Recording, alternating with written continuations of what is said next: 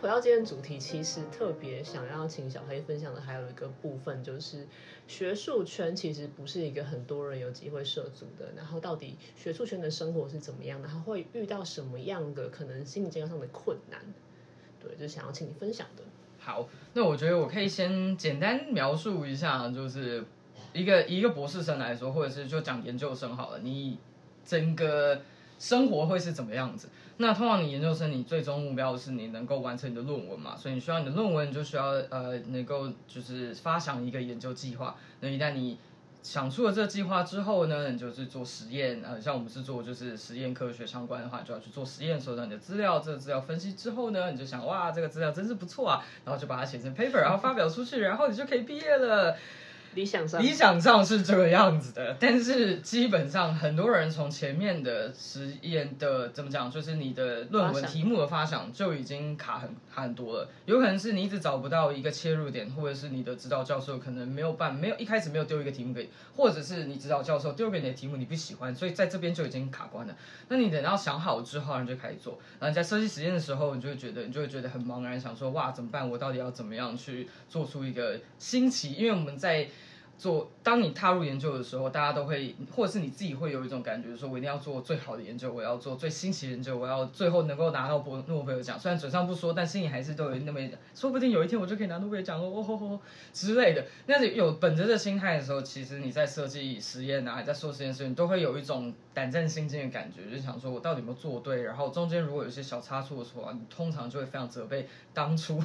设计这个实验的人的自己，就会觉得为什么这个时候那么傻呢？可是其实这都是后见之明，在当时是我的经验是你就是想不到，所以就是发现问题的时候再去改就好了。但当你在走，我觉得我这是就是那个叫什么 second round 的时候才会体悟到的一个一个一个概念。就如果我今天可以用我现在的心态回去重走一遍的话，我会非常的豁达。但当下你今天就是一周目的时候，你是没有办法看得那么开的。好，那我们今天呃资料结果分析出来之后，就发现哇，该显著的没显著，不该显著的显著，这时候怎么办呢？只好去赶快找你的教授求助，然后教授就会用一种非常佛系的方式说，没有关系的，你就先写吧，先把你的论文初稿给我吧。然后这个论文初稿你可能就会卡卡格非常非常之久，可能是一年两年，因为你就是写不出来。然后总算写出来之后，你的教授可能就会给你满江红，就说这个为什么是这样写的？你当初为什么是这样设计的？然后就开始不断的自我怀疑啊。然后好不容易发表出去之后，你现在就会面临到可能你今天是投稿你的期，你投稿的一个期刊的那个审查委员回来的意见可能会非常的凶，因为他们都会说你会就是跟你的教授一样，但他可能会看到其他的 其他的，那他因为大家的背景专业背景不一样，所以他点出来的点可能是你从来没有想过的，那这个时候你就会非常的痛苦。好不容易就是 paper 发出去之后。教授就会过来说：“好，第一篇写完了，那第二篇呢？”然后就会再度进入这可怕的、可怕的螺旋。那大家可以注意到，我刚才讲这些过程中，其实那是一个非常非常孤单的过程，因为你就是唯一需要。当然，你的教授可能也是，因为他是指导老师嘛，所以他也需要对你的论文尽一点心力。可是说真的，通常教授是不缺你这一个论文的，所以真正必须要对你这个论文负责的人就是你自己。那从发想到最后，特别是博士生，大家会期待说你是走上走在一个要成为独立研究者的路上，所以你应该要能够把前面这些事情都慢慢做。但同时，你又是一个学生的身份，所以你其实一边学习过程中，一边你就像是一个非常非常小型的创业家。你所有的资源就是小小那一点钱，然后你的资源就是大脑，还有你要完成的目标是在假设你三年、四年、五年中间，你要能够自己管理自己，你就是自己的专案管理者。然后你也是，基本上你也是实际的工程师，你也是实际的就销售员。你除了要做好自己的事之外，你还要一直去，比如说国际的会议里面去，呃，销售你的东西，就是跟大家推荐你自己，因为你还要想到你未来的未来的生涯发展什么的。所以这这么多的事情，呃，这么多的压力下，其实你都是独自在面对自己的东西。然后你在写作过程中也是很也是非常非常。孤单的，所以在这样情况下，而且刚才像我讲说，你期刊论文，你的你写的文章基本上会第一个先受到你自己的批判，再会受到你的老板的批判，再会受到做呃期刊的那些审查委员的批判。所以你的你一方面是要不断的做的很好，可是你得到回馈可能都是一直指出你哪边做不好的情况下，其实你就是在一个负面的螺旋里面。一个孤单而负面的螺旋点，所以我观察到的感觉是我周遭的研究生们其实多少都会有很多的那应该说当初会进入，觉得想要在学术界里面打滚，想要进成为一个好的科学家的人，可能都有一点完美主义的性格。那加这个完美主义性格，加上刚刚前面那些不利因素，就很容易产生一个，嗯，就很容易觉得说啊，其他人都很棒，我就很差，然后我再怎么样都做的不够好，所以你就很容易产生焦虑啊，很多忧郁的状况。我自己也会经历到蛮多这种东西。那对，所以真的是。除非你有一个非常满腔热血的科学，而且你对自己的自我认知是非常非常正向的，不然念博士博士真的是一个不太推荐的一个历程。嗯哼，OK，好，哎，他刚讲超长一段，而且都不换气，厉害。帮大家整理一下，因为基本上博士生他就有点像是那个阶段的挑战，是你同时是学生，那你同时必须要是一个独立的工作者。对，所以从一开始你要对你的题目负责，然后你可能光是想题目，题目够不够好，这题目是不是很有贡献？我，哎，我的设计是不是很厉害？是不是可以很直接的，嗯，回应这个问题？它会有很多他需要思考的东西，然后这个过程基本上大概都是不顺利的。你跑统计不显著啊，你老板说你怎么会这样写呢？然后委员跟你说，哎，你在写什么东西？他们会在这个过程当中尝试要呃独立的完成，可是会会遇到很多的挫折跟否定，还有未知。我刚刚讲到很多事情都是你没有办法，你在做之前你都不会知道到底会发生什么事。OK，然后但是又保持着一个我对于学术的热情，我想要有一个呃很棒的成就，然后这个作品是代表我自己很重要的一个一个部分，所以很难允许自己不断的重复的犯一些怎么讲？呃，错误，或者是说，是呃，忘记想不到的地方，即使那些东西不是一开始就能够很自然想到的，可是还是会觉得说啊，怎么没想到，好蠢。而且会有一种，因为你博士的时间是通常是有限嘛，除了这时间其实是无限的，可是是你的经费是有限。很多人的奖学金可能像我奖学金当初是一开始给三年，然后后来可以再顺利延长一年，但有些人他就是合约就三年，所以你就会觉得我每错一步。我都是在浪费自己以及老师的时间，或是我的经费，所以你就会一直觉得说，我会最后会变成，我真有一段时间是完全不知道该怎么前进，因为我觉得我每做一步可能就会错，那一旦错了，好像前面的努力就全部都会被，就是会被取消这样子，所以真的是一个，嘿，没错。他每一步都要走得非常非常小心，不然的话，好像前面的东西就会全部被推翻，都没有意义。因为因为他无法抵达最后的终点，好像前面这些东西就会白费了这样子。好，因为嗯，刚刚小黑分享了还蛮完整的一大段博士生的生活以及面临到的心理危机这样子，那我就抓两个我觉得还蛮重要的重点，想要再深入多问一下。那第一个部分是说，因为其实现在这个时间点是他已经完成了就是博士这个学位，那我相信在结束这件事情的前后的感觉是完全不一样的，所以我想要问一下小黑说，有没有什么？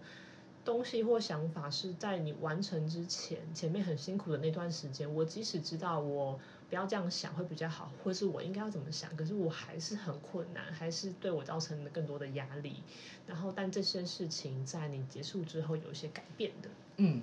我觉得这也是我一直最近在，因为我刚好现在呃，就是人回台湾暂时休息一下，然后之后就会再回去德国继续我的博士后的研究。那其实我最近就一直在反思说。真的，我有一个非常明确的感受跟大家分享，就是我在口试的前一天跟口试前后一天的人，我觉得是两个完全不一样的人。该怎么说？就是其实大家可能都有听过，就是研究生礼貌运动，就千万不要问硕士或博士生你到底什么时候要毕业。为什么呢？因为我们真的都不知道。任何一个，我觉得啦，大部分的博士生其实都不管他表现再怎么优秀，不管他走的多么顺利，就算他已经论文都已经写好，老师也说你一定没有问题的。但我想大家在心里头都还是有一个，我在没有看到我的学位证书以前，我都没办法百分之百相信我真的可以毕业。就我在。念书的过程中，真的一直一直都不断的在自我怀疑，一直想说会不会就是每一个阶段，比如说像前面实验做完了，然后想说哇，这离我毕业好像还是无限久。我论文写完了交出去了，还是觉得无限久。我今天在等口试了，我都还是觉得说不定有可能我就是不知道什么原因，我没有办法顺利完成我的口试。虽然大家都说这没有问题吧，你老板都看过，你文章也都发表出去了，到底是还要怎样？然后我在我心里我还是会觉得有那么一点，但是我还是没有完成啊。我还是没有拿到我最终的那个目标，然后这个心心态是让我在口试前非常非常焦虑。那但是我口试完的那一个当下，就我我们的口试是包含报告，然后就是呃问答，然后基本上都结束了。那我们只有中间只有一个小时，所以其实是很很短的历程。但结束的那一个当下，我真的觉得哦，我能做的真的都做了。我现在就是等我的那个文凭这样。所以到那一刻开始，我才真的觉得说哦。我真的真的做完了，我真的做完。那这个时候，我真的会觉得，我很想要回去跟过去在那个历程还卡在那个历程中间的自己说，真的是可以的。然后我就回想到说，我在我今天还在还没有拿到还没有完成口试的时候，其他已经拿到这个学位的，比如说教授啊，或博士后啊，或者是我的我的呃我的一些同事们，他们都会回来跟我说，真的是 OK，就是你没有问题，没有问题。但是我们那个时候真的就是听不进。听不下去，就没有办法去接受，说真的是可以做到的。所以，所以即使你就是可以回到之前，告诉以前的你说你做得到哦，嗯，应该也是不会信的。对，所以我觉得这是一个问题，因为我现在遇到一个困扰，是我周遭还有一些呃，可能比我晚进来、晚开始念博士的朋友，所以他们还没有完成。然后我可以感受到他们的那个焦虑跟害怕跟那个的东西。然后我觉得，可是站在一个总算完成的人的。立场来说，我能够做也只是说，真的是可以，因为我也经历过，然后真的是会结束的。可是，好像就算你再怎么换位，他们对对他们来说，对还没有结束人来说，这些人是他已经确确实实的得到了他最终的有跟没有的差别。没错，然后在没有的时候，到底要怎么样说服自己说会有的？OK OK，所以你知道，我们心理师很爱问一个问题：那既然就是讲，哎，会没事的，会过的没有用，那讲什么又比较有用吗？我觉得有一个过程中有一个让我，因为其实我自己过程中有在跟就是就是在找心理师，就是被咨商这样子嘛的的历程。然后我觉得有一个点，我也忘记是不是真的心理师跟我说某一句话，还是我就某一天想开了。我觉得那个点就很有趣，是当我放下那个执念，就是我告诉我自己说，执念就是一定要拿到博士学位，我一定要在什么时候完成。而如果当我告诉自己说，哎。如果真的拿不到，会很惨吗？真的就是，要是好，就算就算这样好，我口试前一天发生什么严重的事情，让我没有办法完成那个完拿到博士的话，真的世界就崩塌了吗？真的就完完蛋了吗？然后当我有一天看开了这件事，就是说，其实世界也不会完蛋的，世界少了一个博士，但是我自己好像还是可以，还是活着，还是还是能够做我。目前喜欢做的事情的话，这件事我能够真心诚意的接受的时候，其实那个压力就会小很多，而且反而能够让我回过来去更加珍惜，或者是说更加专注在我现在要做的事情。所以呢，很有趣，就是一个是你只看着终点，然后我一定要我只有这个终点，我不能够插入去做其他事情的时候，你会觉得那终点离你越来越远。可当你觉得有点像说啊，终点在那 OK 啦，可是我可以左看一下，右看一下，然后看看我现在到底正在就是正在走的路是什么时候，反而就会比较轻松。OK，因为呃，这这个经验或者是这句话让我有点回想到我自己就是硕念硕士的时候，不值得相提并论的经验。对，但我但我当时我那时候也是就是就是呃口试前，然后我因为我的口要出国，然后一直改时间，一直改时间，那想说啊完蛋了，完蛋了，完蛋了。那个时候我的心理师问了我一个问题，他就跟我说。没有办法准时的毕业是一件这么不可原谅的事情吗？你都这么努力了，我想说，哎，对耶，有这么不可原谅吗？然后刚刚特别刚刚听完小黑讲的时候，我就觉得就是有呃有的时候我们的想象是我呃我必须要觉得我一定要做到，我要把我全部的心意都放在这件这这件事情上。我们想象这个是你去努力最好的方式，可是事实上我们很多时候感受到的是，当你。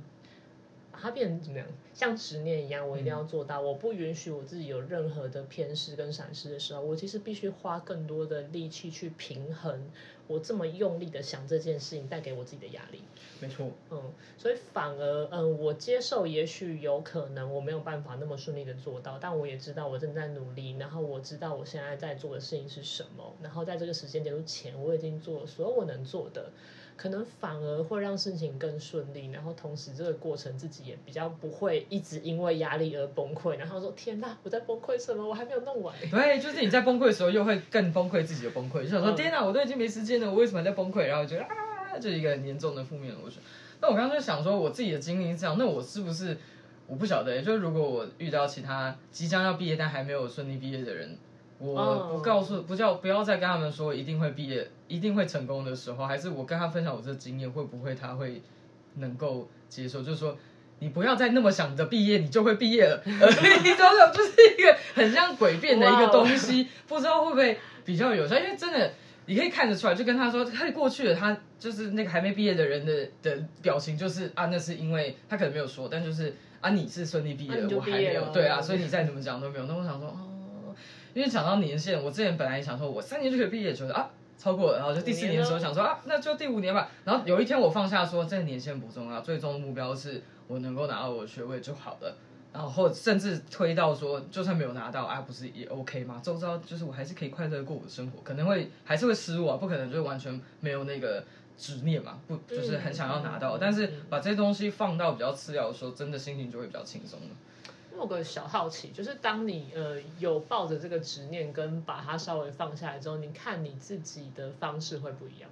我觉得反而是反过来，就是我先去改变我看我自己的那一个认知，就是我觉得我那个执念的来源是，我认为如果我没有做到这件事，如果因为在念博士的时候，我的研究当时我是觉得我自我价值就是绑在我的研究的成功与否这件事情上，所以就变成我一定会把它抓得很紧。因为要是我放弃了，那我还剩下什么？就其实还是剩下很多。各位，只是当你很目光非常的就是隧道视觉，就是你非常是这样翻译吧，tunnel vision 的时候，你就觉得我就只有这个博士了，我没有这个，我就什么都什么都没有了。那我的心理师在跟我聊的过程中，其实就让我知道一件事情，说其实把生活各个面向把它打开。比如说我的家人、我的朋友，我在国外跟呃国外认识一些很不错的的朋友，然后也继续维持在台湾的这些呃友谊啊，然后我家人都非常支持我啊，这些东西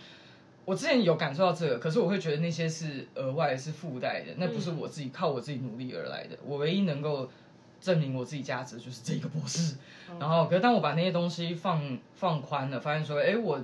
一直持续跟我的家人维持很不错的关系，那不是表示我是一个不错的，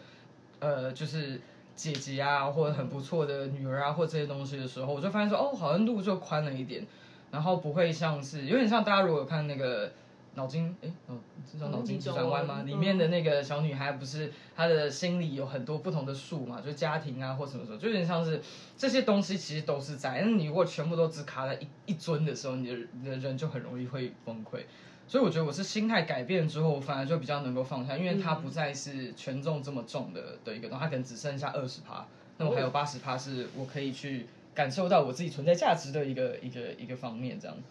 我还蛮喜欢你刚刚就是讲那个 tunnel tunnel vision 的时候，因为我刚刚那个画面就是，哎，你知道我们拿着望远镜嘛，然后。我不知道大家有没有用过望远镜，如果没有的话，你可以去用用看。就是你这现在小孩都没有在用望远镜，干嘛干嘛这样干嘛这样？好啦，就是你会把某一个嗯，在远处一个特定范围的东西，的确看得更清楚。可是你超容易头晕，跟你一晃你就不知道你在哪里。就是当你想要全神贯注的只看着一个点，然后认为那个是我的全世界的时候，你会迷失方向。嗯，就是不是说这件事情是不对的，而是就是这样。呃，我觉得，我个人觉得，个人非学术领域的人觉得，能够做学术研究的人，就是真的要，嗯，对于某一个东西是很能够投出热情，不然他们没有办法像这样，你看五年呢，这样下去。可是不代表说我全神贯注的看着那个方向，其他的东西它暂时不在视野里，它就消失了。我觉得这是这个是两件事情，所以与其说。嗯嗯，就是不要用这个眼光，不如说你要记得，你拿着这个望远镜，你可以把它拿下来，你可以拿下来看一下周围的世界，其实还在你身边。对，我觉得这这真的是很重要。然后。我们在就是学术圈里苦哈哈的人们，常常就会跟外就是已经早早离开这个学术苦海的人的生活去比较。比如说在业界工作人，那其实一个最大的差别就是，当你下班的时候，这样这个看你的工作啊，看你的职业的那个所谓的呃伦理是多强。就是你下班之后，你就可以把脑袋有点像关机，你就可以去专注在其他的其他的生活上。比例上啊，我觉得在学术界很难，因为你其实就是不断的在动脑想你的这个工作。然后我觉得我后来心灵上获得一个平静的一个很大的重点，也是我就规定自己说，我下班之后可以想，但是不要想那么多。我不要认为我下班时间只要我还有力气，我就应该要继续做我的研究。对，因为当你关机，就是把，就像说，至少你把注意力移开的时候，你才比较有机会去发现说，哦，对啊，我生活中，比如说我要我要过得健康，所以我应该好好煮饭，好好吃饭。那这个东西其实是为了我自己其他的生活的目标。然后它其实最后也会带动到我的研究生活，可能会就是比如说我今天睡得睡得很好啊，然后吃得很好的话，我其实研究表现也会做也会比较好。可是当你只剩下就是所有东西都百分之百放在那个学术目标的时候，你就觉得说，那我不应该去吃饭啊，就就是我是不是就喝个能量饮料就好了？反正我应该就要继续赶快完成我的论文，类似像这样子。我我想到一个我们哎。呃，这是要保密的事情吗？就是我们以前有是呃有一个老师的名言，就是哎，为什么你会写不完作业？你不是还要先睡觉吗？哦，我的天哪！哎，可是这个真的是一个，我觉得就是可能没有一个，你教授可能不会直接这样讲，或者是你不是真的有听到。可是，一旦你有这个印象隐隐在你的脑袋，你就会觉得你真的会去自我怀疑，想说我真的可以睡每天睡八个小时吗？是不是有人就是你会听说那种学界传奇，就是睡在实验室，然后每天睡三个小时，一醒来就在写他的 code，就在就在做他的研究，然后你就会以为说，是不是一定要那样才有办法做出？就当你觉得你自己做的不够，你不够杰出的时候，你就想，是不是因为我就是睡太多？是不是我就是吃太好？是不是因为我每天都有运动，所以我一定就？后来我发现，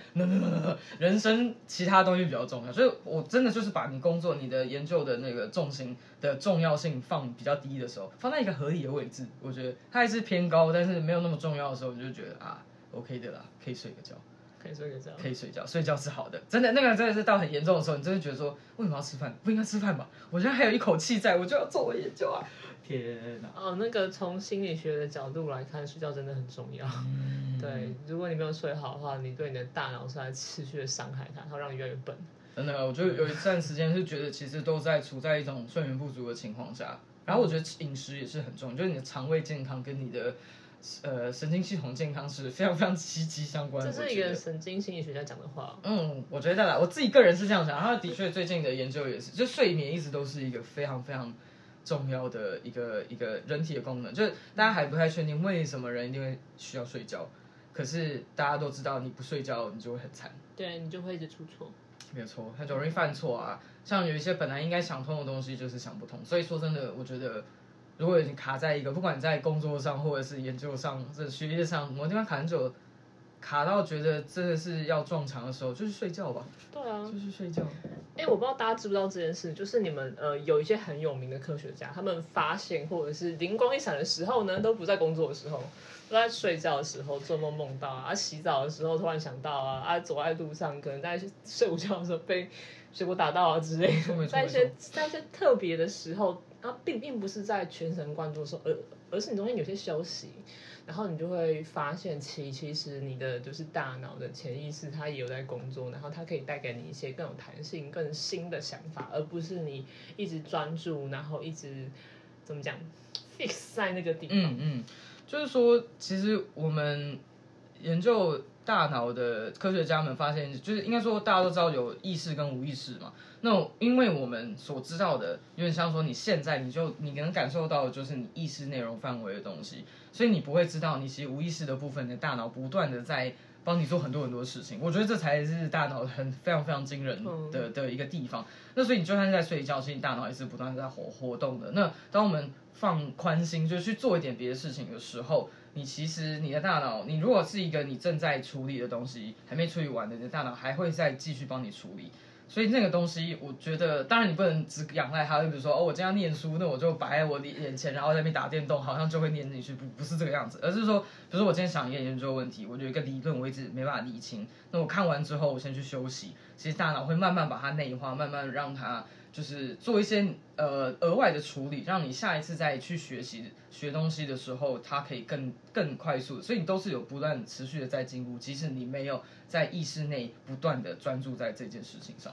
嗯，所以其实，嗯，在你有努力的前提之下，你的休息它并不会停止前进。对，我觉得这是一个蛮正向的嗯的的东西，因为有时候我觉得学术工作，比如说像你就是读 paper，然后去就是想说哦，这跟我研究关系，所以其实它会有很多重复性的东西，然后有时候会觉得天哪，永远都学不完，天哪，为什么我永远都还是这么废？可是，当你慢慢慢去回去看的时候，你会发现真的还是有差。比如说，我之前读一篇 paper，可能同样长度的 paper，可能一次要花一个小时，那现在可能变五十五分钟，而下一次就四十五分钟。因为你会在过程中学到一些你没有意识的，比如说读 paper，它其实会有一些技巧，那这技巧有的时候是无意间慢慢累积起来的，不是说哦，我因为知道这技巧我去实践，而是说，哎，我发现我读了这么多的过程中，哎，我慢慢学到了一些，无意间就发现说，哎，我可以用这个方式让我可以读得更更轻松、更快或更什么的。所以，嗯，有的时候就是不要太努力，就会进步喽，是这样吗？应该应该说，有的时候就是呃，你努力获得进步，你不一定当下会马上注意到，可是不代表你就是在原地都没有前进。没错，没错，没错。